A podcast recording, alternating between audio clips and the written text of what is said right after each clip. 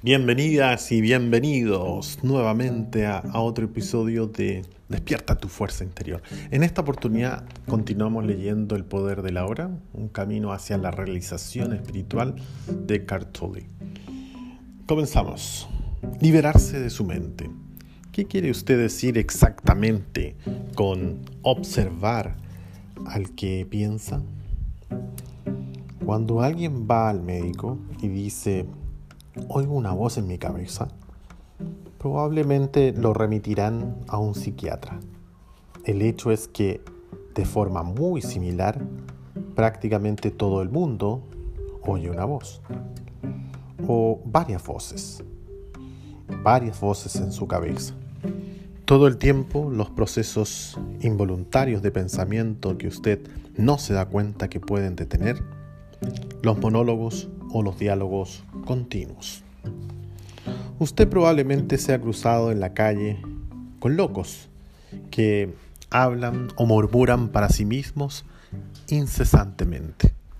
Bueno, esto no es muy diferente de lo que usted y otras personas normales hacen, excepto por el hecho de que usted no lo hace en voz alta. La voz comenta, especula, juzga, compara, se queja, acepta, rechaza y así sucesivamente. La voz no es necesariamente relevante para la situación en la que usted se encuentra en ese momento. Puede estar revisando el pasado reciente o lejano, o ensayando o imaginando posibles situaciones futuras. En este caso, frecuentemente imagina resultados negativos o problemas. Este proceso se llama preocuparse. A veces esta pista de sonido va acompañada por imágenes visuales o películas mentales. Incluso si la voz es relevante para la situación del momento, la interpretará de acuerdo con el pasado. Esto se debe a que la voz pertenece a su mente condicionada, que es el resultado de toda su historia pasada, así como del escenario mental de la cultura colectiva que usted heredó. Así usted ve y juzga el presente con los ojos del pasado y obtiene una visión de él totalmente distorsionada. No es raro que esa voz sea el peor enemigo de la persona. Muchos viven con el torturador en la cabeza que continuamente los ataca y los castiga y les drena la energía vital. Esto causa sufrimiento e infelicidad, así como enfermedad. Lo bueno es que usted puede liberarse de su mente. Esta es la única liberación verdadera. Usted puede dar el primer paso ahora mismo. Empiece por oír la voz de su cabeza tan a menudo como pueda.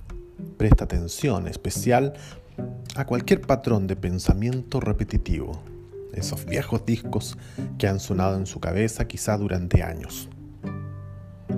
Eso es lo que llamo observar al que piensa, que es otra forma de decir escuche la voz de su cabeza, esté allí como si fuese su testigo. Cuando usted escuche esta voz, hágalo imparcialmente. Es decir, no se involucre, no juzgue.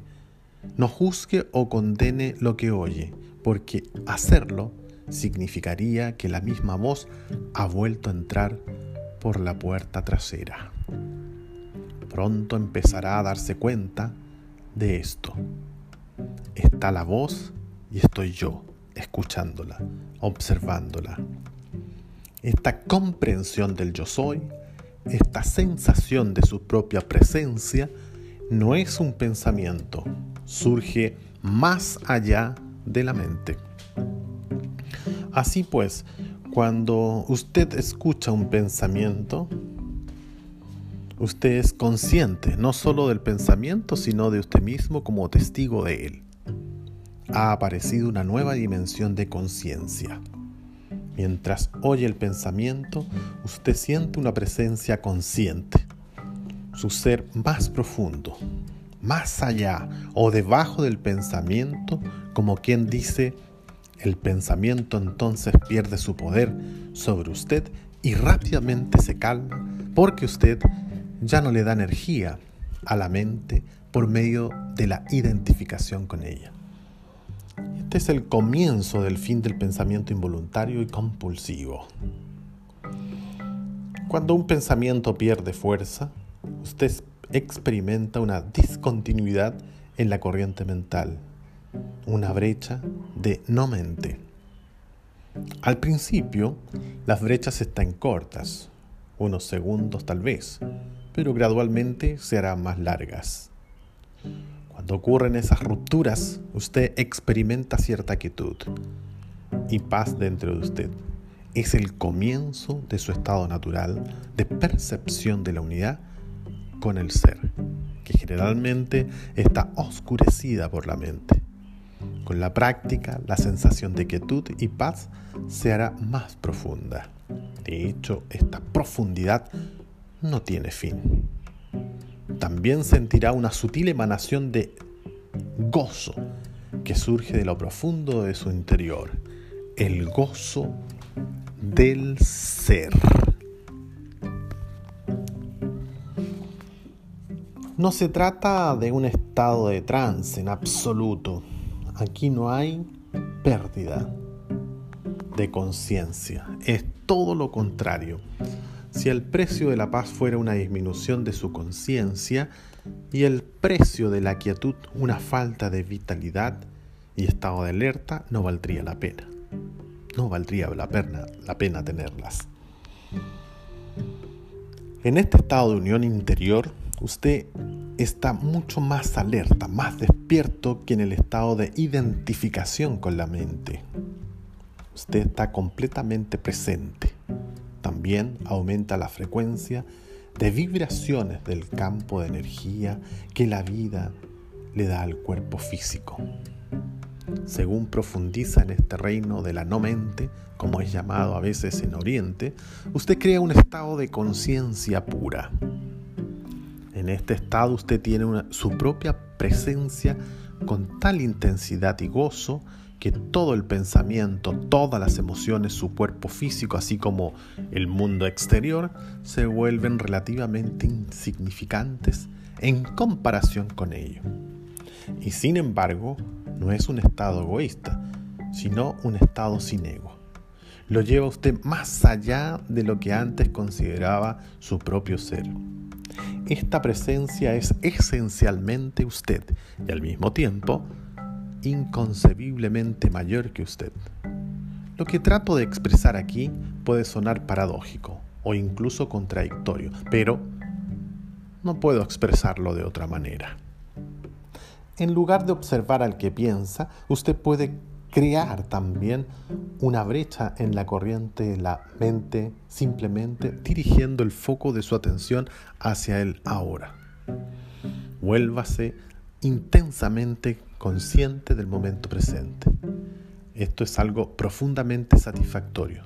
De esa forma, usted aparta la conciencia de la actividad de su mente y crea una brecha de no mente, en la que usted está muy alerta y consciente, pero no pensando. Esa es la esencia de la meditación.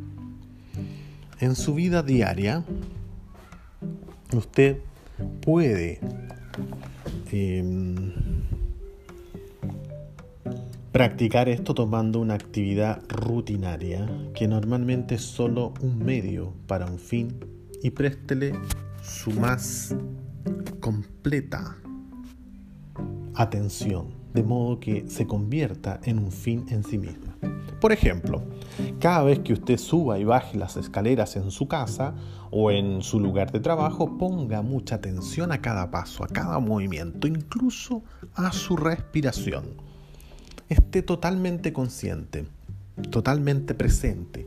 O cuando se lave las manos, presta atención a todas las percepciones sensoriales asociadas con la actividad. El sonido, el tacto del agua, el movimiento de sus manos, el aroma del jabón y así sucesivamente. O cuando suba a su auto, después de cerrar la puerta, haga una pausa de unos segundos y Observe al flujo de su respiración. Hágase consciente de una sensación de presencia silenciosa pero poderosa. Hay cierto criterio por el que puede medir su éxito en esta práctica, el grado de paz que siente interiormente. Así pues, el único paso vital en su camino hacia la iluminación es este, aprenda a dejar de identificarse con su mente. Cada vez que usted crea una brecha en el fluir de la mente, la luz de su conciencia se vuelve más fuerte. Un día puede que se sorprenda a sí mismo sonriendo la voz de su cabeza, como si sonriera ante las travesuras de un niño. Esto significa que ya no se toma tan en serio el contenido de su mente, puesto que el sentido de usted mismo no depende de él. Próximo título. La iluminación. Elevarse por encima del pensamiento. Pregunta. ¿Para sobrevivir en este mundo no es esencial el pensamiento? Su mente es un instrumento, una herramienta. Está ahí para utilizarla en una tarea específica y cuando se termina la tarea hay que dejarla de lado. Como se usa ahora, yo diría que el 80 y 90% del pensamiento de la mayoría de las personas es no solo repetitivo e inútil, sino que por su naturaleza disfuncional y a menudo negativa gran parte de él es también perjudicial. Observe su mente y descubrirá que esto es verdad. Ella causa una pérdida grave de energía vital. Este tipo de pensamiento compulsivo es en realidad una adicción. ¿Qué es lo que caracteriza a una adicción? Simplemente esto. Usted ya no siente que puede elegir detenerse. Parece más fuerte que usted. Usted le da una sensación falsa de placer placer que inevitablemente se transforma y se convierte en dolor. ¿Por qué habríamos de ser adictos al pensamiento? Porque usted está identificado con él, lo que significa que usted deriva su sentido de sí mismo del contenido y la actividad de su mente. Porque cree que dejaría de ser si dejara de pensar según cree, usted forma una imagen mental de quién es usted, basada en su condicionamiento personal y cultural. Podemos llamar este ser fantasmal el ego. Consiste en actividad mental y solo puede mantener activo por medio del pensamiento constante. Se mantiene activo por medio del pensamiento constante. El término ego significa diferentes cosas para las diferentes personas, pero cuando lo uso aquí significa un falso ser, creado por la identificación con la mente. Para el ego, el momento presente casi no existe. Lo único que se considera importante es el pasado y el futuro. Esta inversión total de la verdad es la causante de que en su modalidad ego la mente sea tan disfuncional, Está siempre preocupada de mantener el pasado vivo porque sin él, ¿quién es usted? Se proyecta constantemente hacia el futuro para asegurar su supervivencia y para buscar algún tipo de alivio o realización en él. En él. Dice, un día, cuando esto, aquello o lo demás ocurra, voy a sentirme bien, feliz y en paz. Incluso cuando el ego parece estar ocupado con el presente, no es el presente lo que ve, lo percibe en forma completamente errónea porque lo observa con los ojos del pasado. O reduce el presente a un medio para lograr un fin, un fin que siempre está en el futuro proyectado por la mente. Observe su mente y verá que así es como funciona. El momento presente tiene la clave de la liberación pero usted no puede encontrar el momento presente mientras sea su mente. No quiero perder mi capacidad de análisis y discriminación. No me molestaría aprender a pensar más claramente, en forma más concentrada, pero no quiero perder mi mente. El don del pensamiento es lo más precioso que tenemos. Sin él seríamos solamente otra especie animal. El predominio de la mente no es más que una etapa en la evolución de la conciencia. Necesitamos pasar urgentemente a la próxima etapa. Si no, seremos destruidos por la mente que se ha convertido en un monstruo. Hablaré con más detalle sobre esto después. Pensamiento y conciencia no son sinónimos. El pensamiento es solo un pequeño aspecto de la conciencia. El pensamiento no puede existir sin la conciencia, pero la conciencia no necesita el pensamiento. La iluminación significa levantarse por encima del pensamiento, no caer a un nivel inferior del pensamiento, el nivel de un animal o una planta. En el estado iluminado, usted todavía usa su mente pensante cuando la necesita, pero en una forma mucho más enfocada y efectiva que antes. La usa sobre todo con fines prácticos, pero está libre del diálogo interno involuntario y hay una quietud interior. Cuando usted usa la mente, particularmente cuando se necesita una solución creativa, usted oscila unos cuantos minutos entre el pensamiento y la quietud entre la mente y la no mente. La no mente es conciencia sin pensamiento. Solo de esta forma es posible pensar creativamente, porque solo de esta forma el pensamiento tiene poder real. El pensamiento, solo cuando em, no está conectado con el reino, mucho más vasto de la conciencia, se vuelve estéril, rápidamente insensato, destructivo. La mente es esencialmente una máquina de supervivencia, ataque y defensa contra otras mentes. Recoger, almacenar, analizar información, eso es en lo que es buena, pero no es creativa, creativa en lo absoluto. Todos los artistas, verdaderos artistas, lo sepan o no, crean desde un lugar de no mente, de quietud interior. La mente entonces da forma a la visión o impulso creativo. Incluso los grandes científicos han dicho que sus grandes logros creativos llegaron en un momento de quietud mental, el sorprendente resultado de una encuesta nacional entre los matemáticos más eminentes de Norteamérica, incluido Einstein, para conocer sus métodos de trabajo fue que el pensamiento juega solo un papel subordinado en la breve y decisiva fase del acto creativo en sí mismo. Así pues, yo diría que la sencilla razón por la que la mayoría de los científicos no son creativos no es porque no saben pensar, sino porque no saben cómo dejar de pensar. No fue por medio de la mente, del pensamiento, como el milagro de la vida logró la tierra o el de su propio cuerpo. Fueron creados y se sostienen. Hay claramente una inteligencia trabajando que es mucho más grande que la mente. Como puede una simple célula humana que mide uno a mil de pulgada contener instrucciones en su ADN que llamarían mil libros de citas para páginas. Cuanto más aprendamos sobre el funcionamiento del cuerpo, más descubriremos cuán vasta es la inteligencia que funciona en él y que poco conocemos.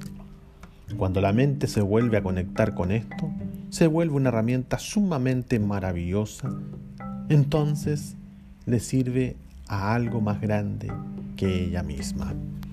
Ok, quedaremos aquí en esta oportunidad y nos estamos viendo en la próxima.